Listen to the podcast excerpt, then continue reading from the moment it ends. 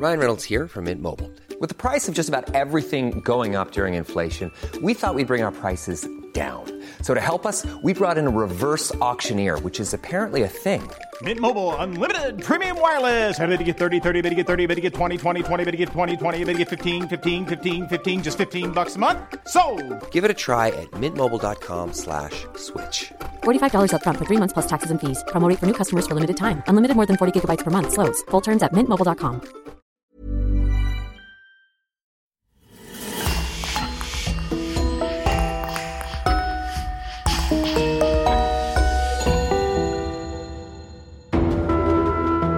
Bonjour et bienvenue pour une nouvelle enquête criminelle. Un grand merci à nos abonnés VIP sur lecoinducrime.com. Chloé Mali, Sylvie, Valérie, Audrey et Florence Serafini. C'est grâce à elles que nous pouvons vous offrir des épisodes inédits. Nous vous annonçons aussi que nous allons faire une pause à la fin du mois de juillet. Cette pause nous permettra de vous proposer plus d'épisodes pour la rentrée et vous proposer des épisodes inédits et spéciaux. Pendant cette période de pause, nous continuerons à publier comme d'habitude des épisodes bonus pour tous les abonnés de notre club. Pour vous, nos abonnés fidèles qui nous écoutent tous les dimanches, nous ne vous laisserons pas seuls. Nous vous offrons 5 podcasts bonus de 40 minutes à débloquer gratuitement maintenant. Nous espérons que ces podcasts vous feront patienter pendant les vacances. Si vous voulez rejoindre notre club, c'est maintenant qu'il faut le faire. Rendez-vous sur lecoinducrime.com slash adhésion. Choisissez le club qui vous convient et rentrez le code MEURTRE pour avoir votre abonnement à moitié prix.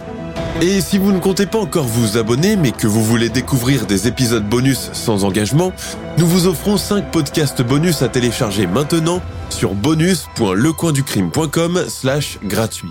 Le lien est dans la description, on vous y attend et on commence. Entre 2001 et 2010, plusieurs villages des environs de Lisbonne sont la toile de fond de disparitions inquiétantes. Quand un certain Francisco Leitao apparaît finalement dans les registres de la police portugaise, les enquêteurs sont encore loin d'imaginer ce qui les attend.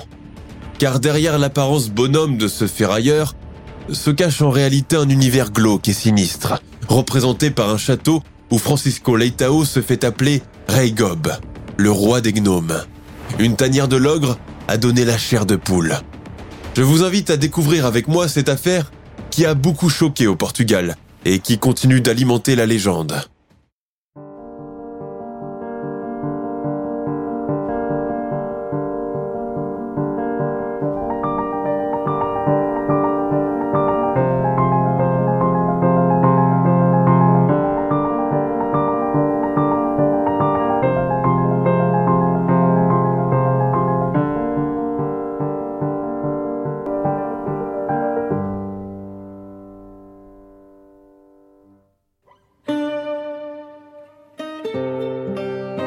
Juin 2008.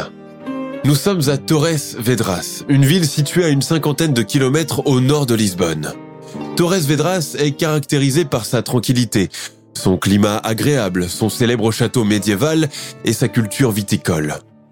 C'est ici que vit Tania Ramos, une jeune femme de 27 ans issue d'une famille modeste. Tania s'est séparée depuis quelques mois de son compagnon Nuno, chauffeur routier. Ensemble, ils ont eu une petite fille prénommée Karina. La raison de la séparation est due au caractère violent et irascible de Nuno, qui plus d'une fois a frappé sa compagne en présence de la famille ou de leurs amis. Durant le mois de mai, la petite Karina, qui souffre d'un problème de santé, doit se faire hospitaliser pendant plusieurs mois à l'hôpital de Torres Vedras. Tania se rend au chevet de sa fille tous les jours après son travail. Elle reste avec elle jusqu'à la fin du temps des visites, puis prend le bus pour rentrer, souvent aux alentours de 22 heures. À côté de ces événements, la jeune femme mène une vie monotone, dépourvue de réjouissance, marquée par une séparation houleuse. Elle a l'impression que le destin s'acharne sur elle. La seule personne dont elle est proche est son frère Mario, le seul auquel elle peut confier ses peines sans peur de se faire juger. Puis, arrive le jeudi 5 juin. Ce jour-là, Tania ne se présente pas à l'hôpital. Sa fille reste longtemps pendue à la vitre, espérant la voir surgir d'un moment à l'autre. En vain. Tania ne vient pas. Elle ne rentre pas non plus à la maison de ses parents, chez qui elle habite depuis sa séparation, et cela les inquiète. Le lendemain, Gloria Ramos, la mère de Tania, décide de signaler sa disparition aux autorités locales. Sa fille n'a pas l'habitude de découcher et depuis sa séparation avec Nuno, elle ne fréquente aucun homme. De plus, l'hospitalisation de son enfant a mis fin à toutes ses sorties et son quotidien se limite entre son travail et les visites à l'hôpital. Les parents de la jeune femme, pensant qu'il lui est arrivé un malheur, déposent une plainte contre X. La police s'intéresse en premier lieu à Nuno, l'ex-compagnon problématique de Tania. Ce dernier a d'ailleurs plus d'une fois menacé de la tuer si elle obtenait exclusivement la garde de leur fille. Gloria Ramos relate même une fois où, fortement alcoolisé, il a attrapé Tania par les cheveux et l'a projetée au sol. Interrogé, l'ex-compagnon possède un solide alibi avec témoin à l'appui. Il était sur la route dans les environs de Porto et donc à des milliers de kilomètres de Torres Vedras au moment de la disparition de Tania. Il n'est d'ailleurs rentré que le lendemain, soit le vendredi 6 juin. Les policiers le laissent partir au terme de son interrogatoire.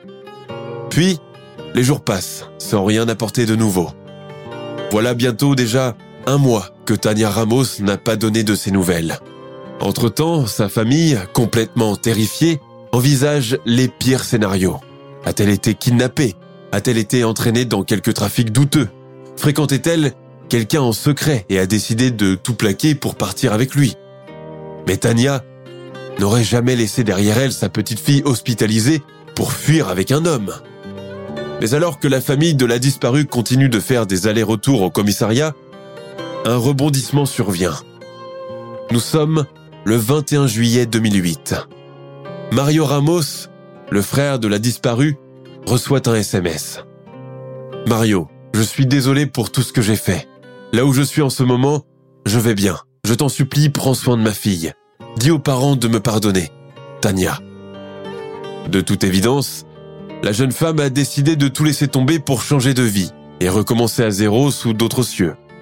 Pour la police portugaise, la fuite volontaire d'une personne majeure paraît la seule explication crédible. Une personne adulte et saine d'esprit a tout à fait le droit de partir sans fournir d'explication. Mais pour les parents de Tania, cette version sonne faux et ne les convainc pas. Leur fille était beaucoup trop responsable pour faire une chose pareille. Pourtant, ils doivent se résoudre à cette réalité. À partir de ce moment, les autorités ne vont plus pousser les recherches plus loin. À Torres Vedras, à part sa famille, plus personne ne se soucie vraiment du sort de Tania. Tous donnent raison à la police, puisqu'elle a envoyé elle-même un texto pour tranquilliser les siens sur son sort. Pourquoi vouloir chercher plus loin? Il faut aussi rappeler un point important. Le Portugal est un petit pays très conservateur, relativement calme et sûr, avec l'un des taux de criminalité les plus bas en Europe.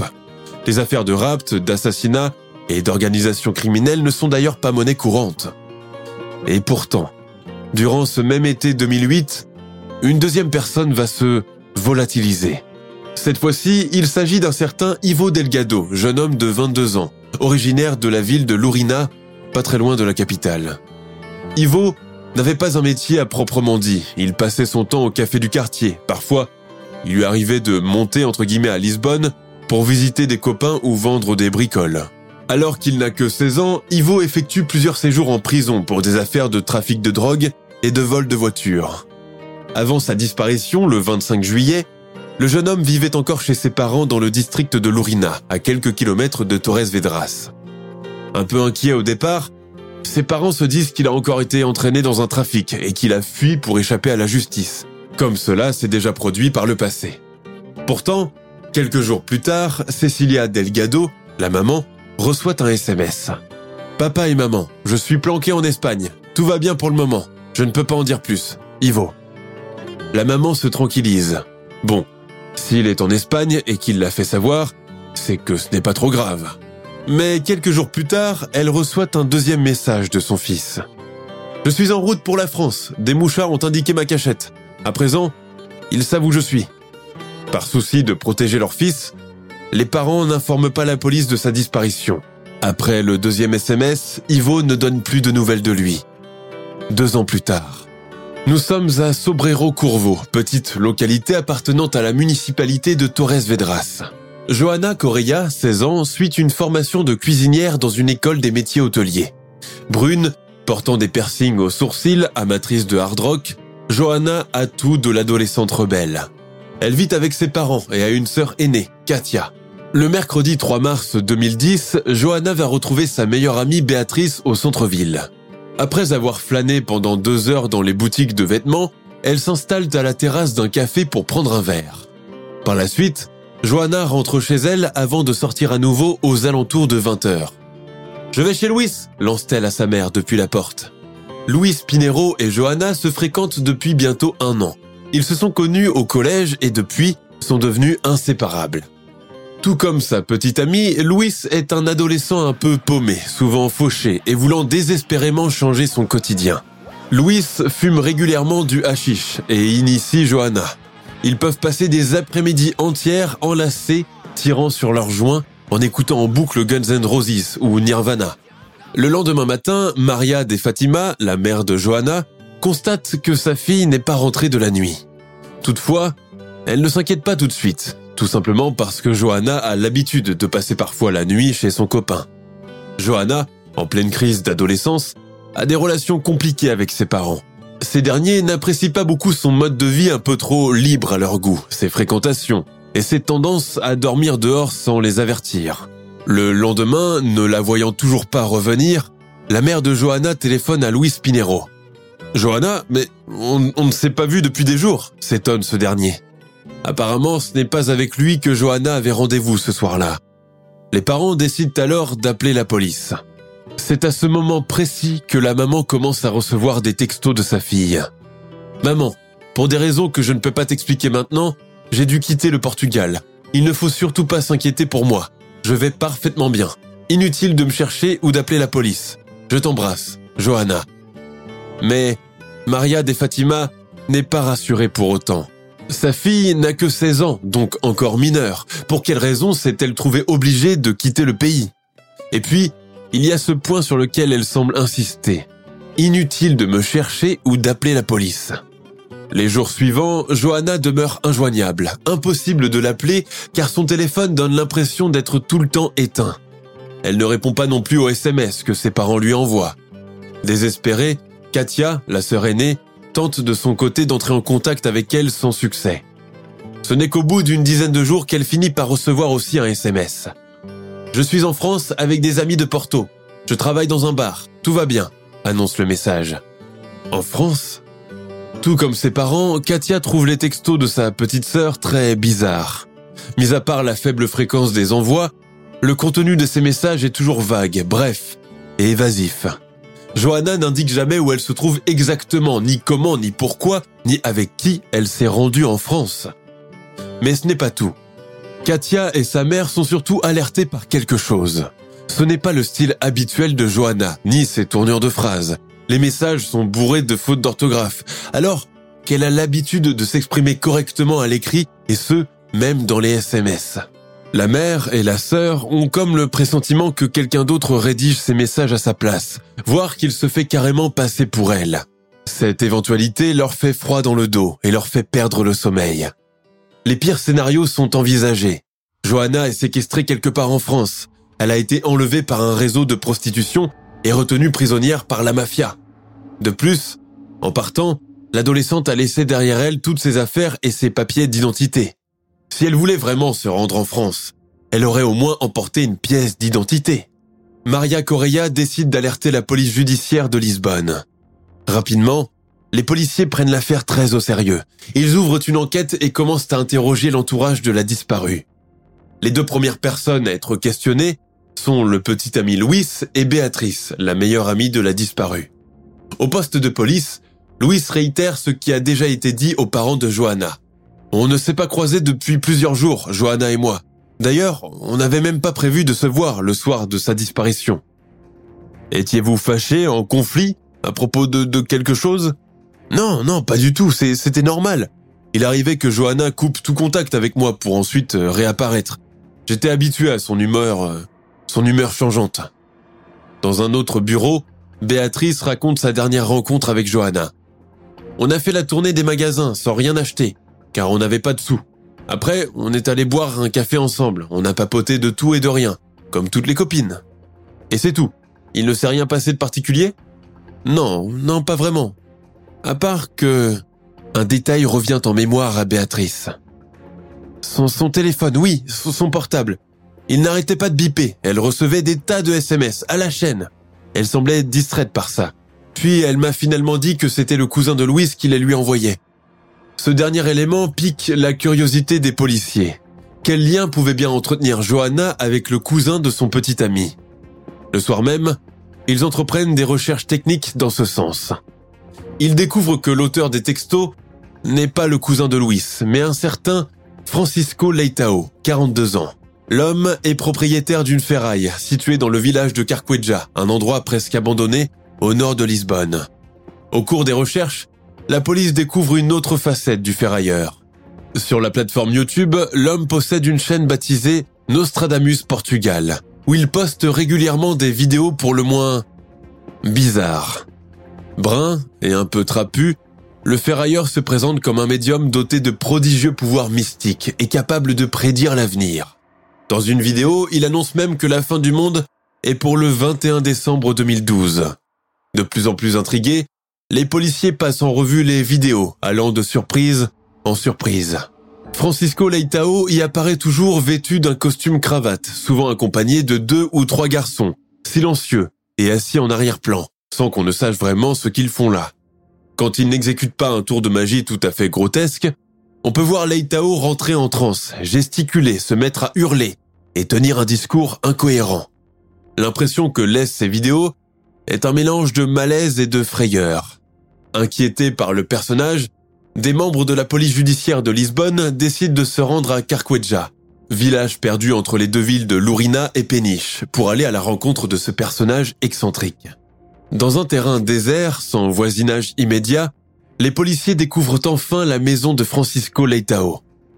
Le terme maison n'est pas vraiment approprié ici, car elle ressemble davantage à une mauvaise imitation de forteresse médiévale, à la finition bâclée, comme si des pièces avaient été rajoutées pêle-mêle à l'ensemble au fil du temps, le tout sans aucune logique architecturale. D'ailleurs, on peut constater par endroits que des travaux y sont toujours en cours. L'entrée principale barré d'un lourd et haut portail en fer, ne laisse voir que la partie supérieure de l'habitation, comme si le propriétaire voulait la cacher au regard des curieux. Décoré dans un mélange hétéroclite, un assemblage de statues de chérubins certainement récupérées ailleurs, d'armoiries, de lames d'épée, de nains de jardin et d'une blanche-neige grandeur nature, le lieu est particulièrement sale, négligé, lugubre et inhospitalier, tel un véritable décor de film d'épouvante. Mais les policiers n'en sont encore qu'au début de leur surprise. Francisco Leitao se fait pompeusement appeler en portugais Rei Gob, littéralement le roi des gnomes. Seulement, le propriétaire des lieux n'est pas chez lui et son téléphone est injoignable. Les policiers s'en vont mais comptent revenir le lendemain. Mais quel est donc le lien entre la disparition de Johanna et Francisco Leitao? Au cours de leurs investigations, les enquêteurs découvrent que Louis, le petit ami de Johanna, est en fait un habitué du château du roi Gob. Que venait-il faire ici? Il faudra le réinterroger pour le savoir. Louis Pinero est reconvoqué au poste. Il fait une révélation assez étrange. Francisco et moi, on, avait l'habitude de... Enfin, vous voyez ce que je veux dire, il me filait de l'argent, me payait plein de trucs. Je ne suis pas fier de moi. Donc si j'ai bien compris, Francisco Leitao et vous entreteniez une relation amoureuse, c'est bien cela, l'interrompt l'inspecteur de police. Louis hoche la tête affirmativement, yeux baissés. Mais je, je l'ai fait que pour le fric, je détestais ça, j'étais dégoûté. Et Johanna Correia dans tout cela Rapidement, Francisco Leitao devient le principal suspect dans la disparition de Johanna. La police portugaise est convaincue que ce personnage excentrique et sinistre est le commanditaire du meurtre de l'adolescente. Le mobile est simple. Francisco, ouvertement bisexuel, était attiré par Louis, déjà en couple avec Johanna. La jeune fille, devenue l'élément perturbateur du triangle amoureux, le roi Gob a décidé de l'éliminer.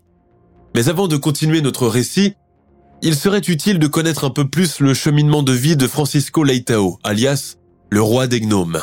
Né le 28 octobre 1968 à Carqueja, une localité près de Lisbonne, Francisco est le deuxième fils de Rosé et Maria Leitao.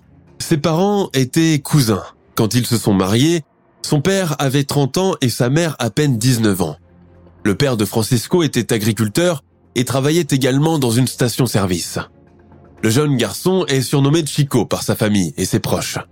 Son enfance se déroule comme celle de la plupart des garçons de sa génération habitant dans une zone rurale avec presque rien autour. La seule distraction est d'aller dans les champs pour fabriquer des couronnes en épis de blé. Quand il est à l'école primaire, le père de Chico est victime d'un grave accident avec un tracteur. Suite à cela, il se fait amputer une jambe et empoche l'argent de l'assurance. Dès lors, le jeune Chico commence à assister son père invalide dans son travail et dans les autres tâches quotidiennes. Élève pas très brillant, issu d'un milieu où on ne fait pas de longues études, il quitte l'école à 12 ans pour travailler dans un atelier de serrurerie. Quand son père ouvre une entreprise de ferraille, Chico devient son unique assistant et son bras droit. En 1990, il rencontre et épouse Rosa, ouvrière dans une usine de poissons. Mais les choses ne se passent pas comme il le souhaite. Rogerio, le père de Rosa, s'oppose dès le début à ce mariage car il n'a jamais été en faveur de sa relation avec Francisco, qu'il trouve bizarre. Malgré le refus du père de la marier, l'union est pourtant célébrée à l'église d'Atugia d'Abaleya. Le jeune couple, sans ressources, s'installe dans un premier temps chez les parents Leitao, à Carqueja. Le père de Rosa, mécontent de ce mariage fait contre sa volonté, raconte à qui veut l'entendre que sa fille est malheureuse en ménage et que Francisco en a fait une bonne à tout faire, entre guillemets. Il a en partie raison. Sans compter les nombreuses infidélités du mari qui rendent la relation houleuse, Rosa va même un jour jusqu'à surprendre Francisco au lit avec une autre femme du voisinage. De son côté, lui affirme que Rosa n'est pas propre, que c'est une feignante qui refuse d'aider sa mère dans le travail domestique. Après seulement un an de mariage, le couple Leitao, qui ne se supporte plus, divorce. Quelques mois plus tard, Maria, la mère de Francisco, meurt des suites d'un cancer. Un an plus tard, son veuf, Rosé, se remarie et va s'installer dans la ville de Setúbal, emmenant avec lui la plus jeune de ses enfants, Dina. Ni le père ni la fille ne reviennent à Carqueja les années suivantes. L'héritage maternel réparti entre les enfants crée beaucoup de problèmes. Finalement, Francisco hérite de la maison qu'il appelle déjà à cette époque le château. À cette époque, la masure n'avait qu'un seul étage et son sol était en terre battue. Dans le passé, elle appartenait aux grands-parents de Francisco qui l'ont par la suite passé à leur fille Maria. On ignore si c'est à partir de cette époque que Leitao va commencer à colporter une rumeur au sujet de son héritage. En effet, il laisse entendre que ses ancêtres du côté maternel seraient en vérité des nobles originaires de Vigo en Espagne, qui ont immigré au Portugal après un litige avec Isabelle la catholique. Cela n'est pas vrai, puisque les arrière-grands-parents Leitao n'étaient que de simples paysans travaillant la terre depuis plusieurs générations. Mais le jeune homme semble croire à cette histoire de noblesse lointaine, et cela lui suffit. Convaincu d'avoir du sang bleu, il en est très fier. Au milieu des années 90, Francisco commence à entreprendre des travaux dans la maison. Son rêve lui redonner son panache d'origine. Le plan, dessiné par le propriétaire lui-même, n'obéit à aucune logique architecturale, mais Leitao insiste pour que la maison ressemble à un château gothique. Pour protéger le lieu, entre guillemets, il place un peu partout des gnomes en pierre, issus de l'univers de Disney. À ses amis, il raconte qu'un mauvais esprit rôde dans le château. Leitao le surnomme Paizino ou encore le vieil homme, qu'il utilisera plus tard pour faire peur aux jeunes gens qui fréquentent le château. Dix ans plus tard, Francisco se met en couple avec une autre femme, Gina, de 15 ans sa cadette. Contrairement à Rosa, Gina et lui se connaissent depuis toujours, car les deux familles habitaient face à face à Carqueja. Francisco, en bon samaritain, vient la voir, demande si elle a besoin de quelque chose, lui fait ses courses, paye parfois ses factures, dans un pur élan de générosité. Gina, sans doute flattée par ses attentions, sans doute esselée et cherchant la protection d'un homme, finit par se rapprocher de lui. Et malgré leur différence d'âge, elle en tombe follement amoureuse.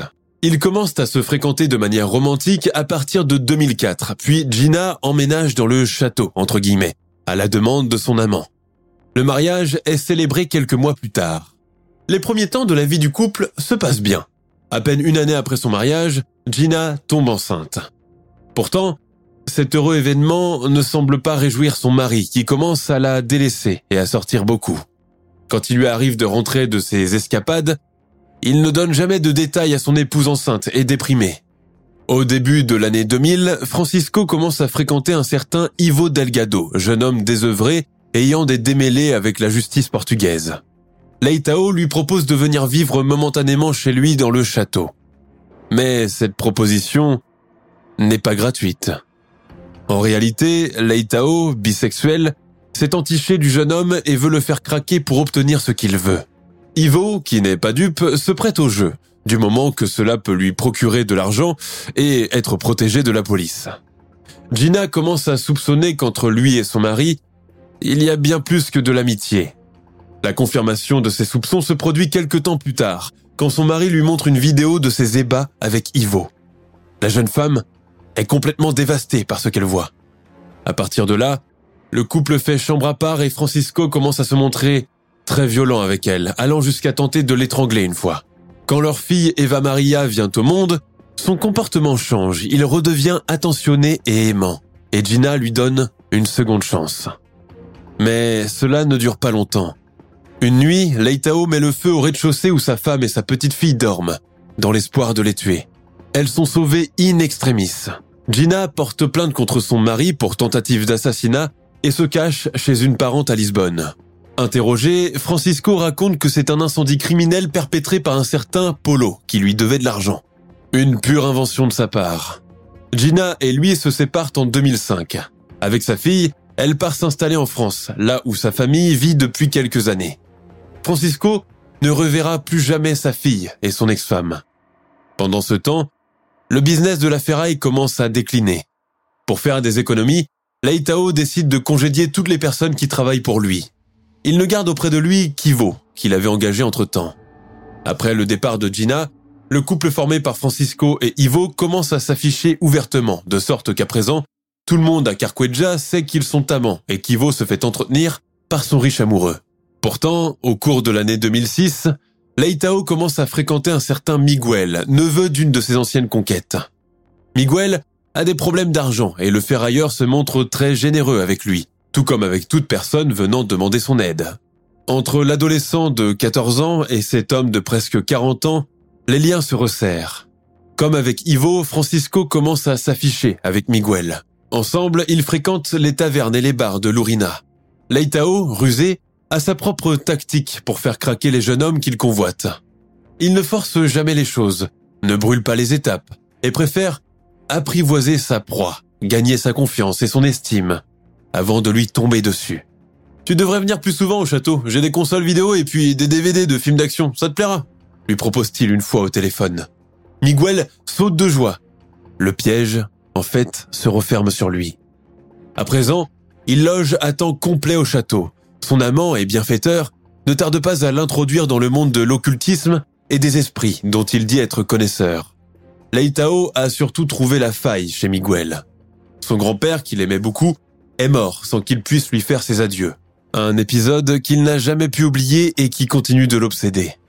Lors d'une séance de spiritisme, Leitao révèle à l'adolescent que son grand-père est très tourmenté et qu'il n'a jamais réussi à trouver le repos après sa mort à cause de lui. Que, que, que faut-il que je fasse à présent? pleurniche Miguel.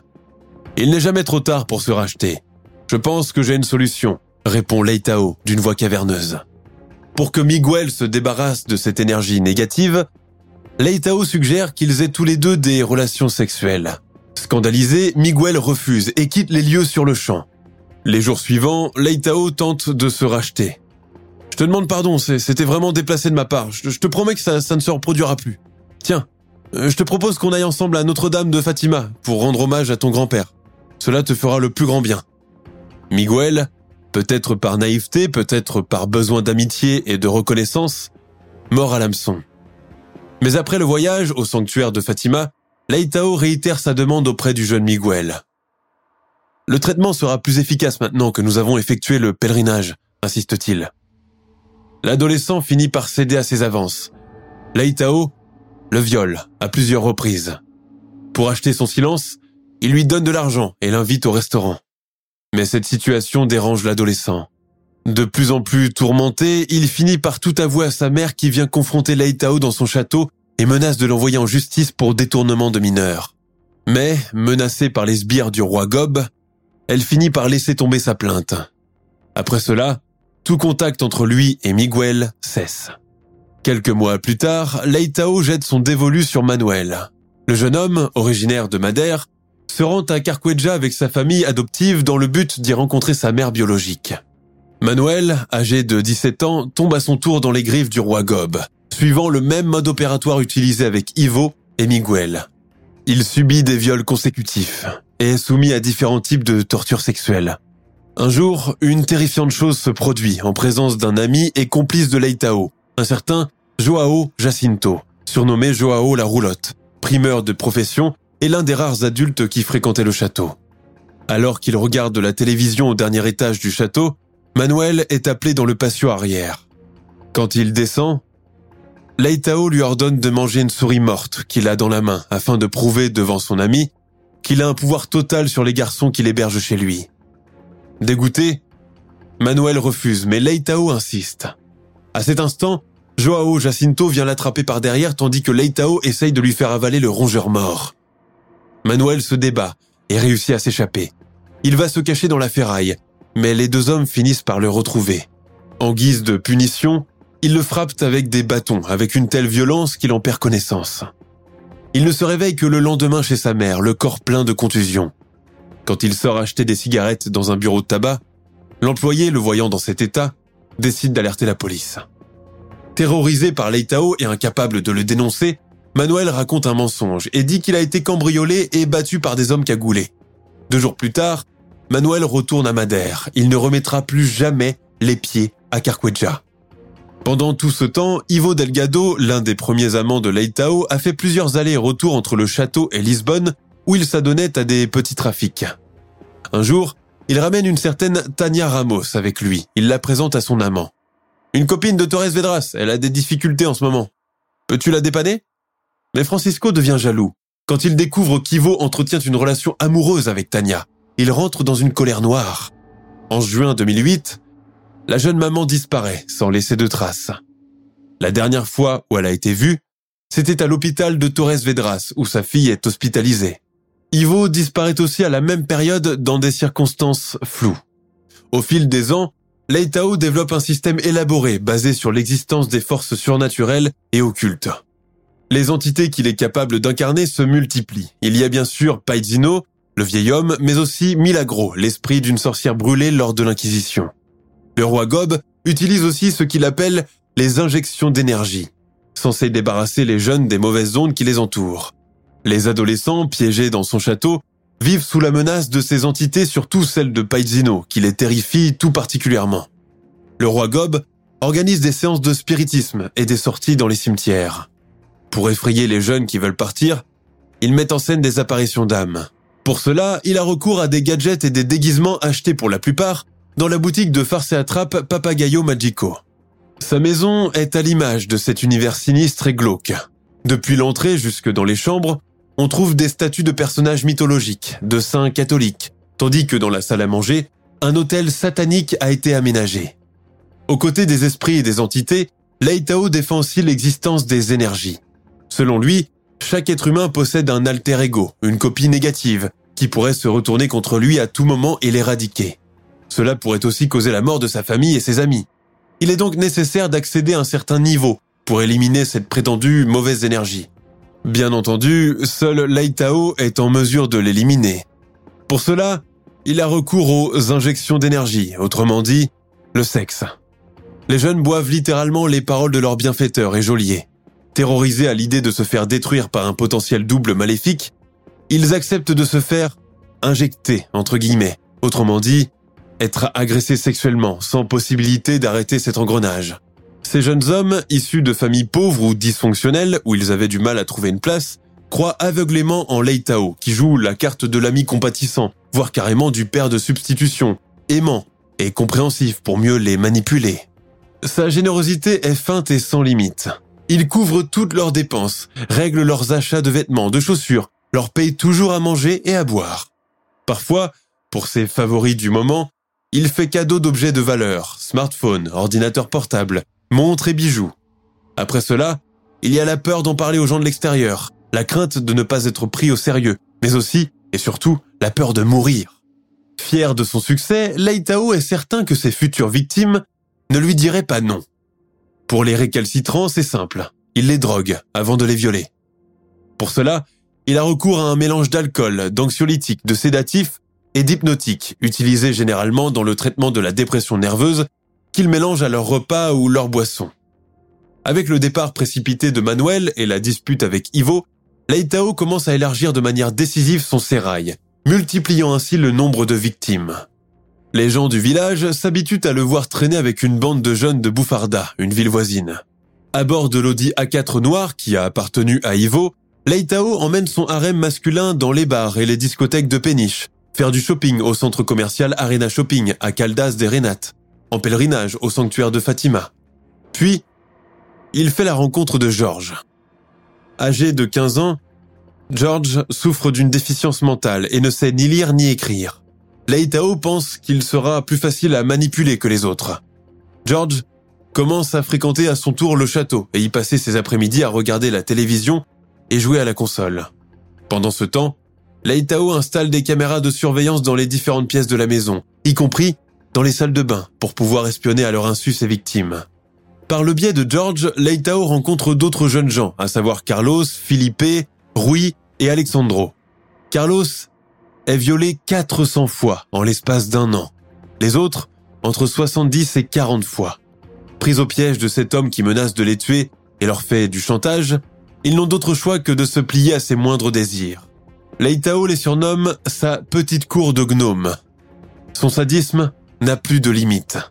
Il prend un malin plaisir à filmer ses ébats et à les graver sur des CD pour ensuite les revendre à ses amis adultes, générant ainsi un petit commerce illicite de vidéos pédopornographiques.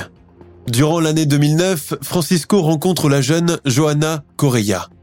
Adolescente paumée et désargentée comme les autres, elle est présentée au roi Gob par l'intermédiaire de son petit ami, Louis. Louis fréquente lui aussi le château depuis quelque temps. Comme les autres, il a dû passer à la casserole et faire allégeance à Leitao en contrepartie d'argent et d'autres services. Le jour de sa disparition, alors qu'elle est au café en compagnie de sa meilleure amie, Johanna échange pas moins de 182 SMS avec Leitao. Sous prétexte de faire une surprise pour l'anniversaire de Louis, Leitao est venu récupérer Johanna en voiture près de chez elle. Ce qui s'est passé par la suite est un mystère. Le lendemain de sa disparition, Francisco Leitao envoie des SMS à la mère et à la sœur de Johanna, en utilisant son téléphone portable et en se faisant passer pour elle. Après la disparition de Johanna et les aveux de son petit ami, la police commence à voir un peu plus clair dans cette abominable affaire. Et elle redoute le pire. Après la disparition de Johanna, le château du roi Gob est perquisitionné par la police judiciaire portugaise. Au terme d'une fouille qui dure une journée entière, les enquêteurs mettent la main sur les pièces à conviction, à savoir les portables de Johanna et d'Ivo, et deux cartes bancaires appartenant à Louis. L'expertise montre que depuis le 26 juin 2008, les cartes SIM de Johanna Correa et d'Ivo Delgado ont été placés à plusieurs reprises dans le portable de Leitao. D'ailleurs, entre février et mars, tous les messages reçus par les familles des deux jeunes gens ont été tous envoyés depuis le téléphone du roi des gnomes. Le 19 juillet 2010, la police portugaise estime qu'il existe suffisamment de preuves pour arrêter Francisco Leitao. L'homme, qui ne fait preuve d'aucune résistance, est directement placé en détention provisoire. Interrogé longuement par les inspecteurs de la police judiciaire de Lisbonne, il nie tous les chefs d'inculpation qui lui sont attribués, à savoir séquestration, chantage, recel, torture, viol et assassinat. Quand on lui parle du contenu de ses vidéos, il explique que c'était juste des blagues et que sa chaîne YouTube n'était conçue que pour le divertissement. Il est également suspecté de la disparition d'Ivo Delgado et de Tania Ramos. L'un comme l'autre ont été approchés par Leitao dans un moment de grande fragilité. Profitant de la situation, il leur a offert le gîte et le couvert dans son château avant d'abuser d'eux et de les tuer. Après son arrestation, plusieurs jeunes commencent à se rendre à la police pour leur raconter ce qui se passait à l'intérieur du château. On énumère pas moins de 80 jeunes qui ont plus ou moins transité par l'antre de l'ogre. Ceux qui ont échappé à la mort ont été réduits au silence par peur de représailles. Le procès du roi Gob s'ouvre aux assises de Lisbonne le 9 janvier 2012. Les crimes dont il est coupable se déroulent entre 2008 et 2010.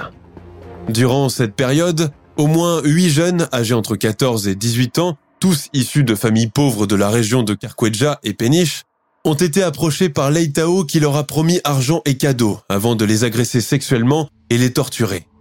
Quant à Johanna, Tania et Ivo, leurs corps n'ont jamais été retrouvés, malgré que le domaine de Leitao a été fouillé de fond en comble. Tâche d'autant plus ardue que la maison abrite plusieurs passages secrets et même un puits dissimulé derrière un mur. Là aussi, la police ne trouve aucune trace des trois victimes. Le roi des gnomes n'avouera jamais. Il fera même preuve de défi à l'égard des autorités. Les experts en psychiatrie qui l'ont longuement interrogé affirment qu'il souffre d'une forme grave de schizophrénie avec une tendance pour les rapports sadomasochistes. Leitao est condamné à 25 ans de réclusion criminelle pour les meurtres de Tania Ramos, Ivo Delgado et Johanna Correa. Sa peine est assortie de 12 mois de prison supplémentaire pour falsification de documents et détention illégale d'une matraque électrique, retrouvée chez lui lors de la perquisition de son domicile. Cinq ans après son jugement, il comparaît à nouveau pour 542 crimes de viol sur une douzaine de mineurs, qui se seraient déroulés entre 2004 et 2009. Sur ce nombre, il n'est finalement condamné que pour 8. À ce jour, le roi des gnomes est toujours derrière les barreaux. Comment et quand sa folie meurtrière a commencé? On l'ignore totalement. Son sinistre château existe toujours à Carqueja, même si sa localisation exacte n'a jamais été révélée par les autorités de peur que des fanatiques aillent s'y recueillir ou que des messes noires y soient célébrées. Il reste certainement l'un des tueurs en série les plus effrayants du Portugal, au point que les gens évitent même d'évoquer son nom.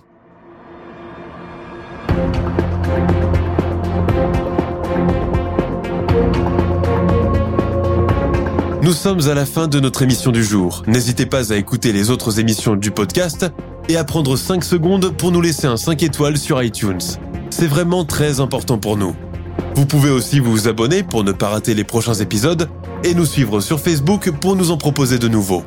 Merci et à bientôt.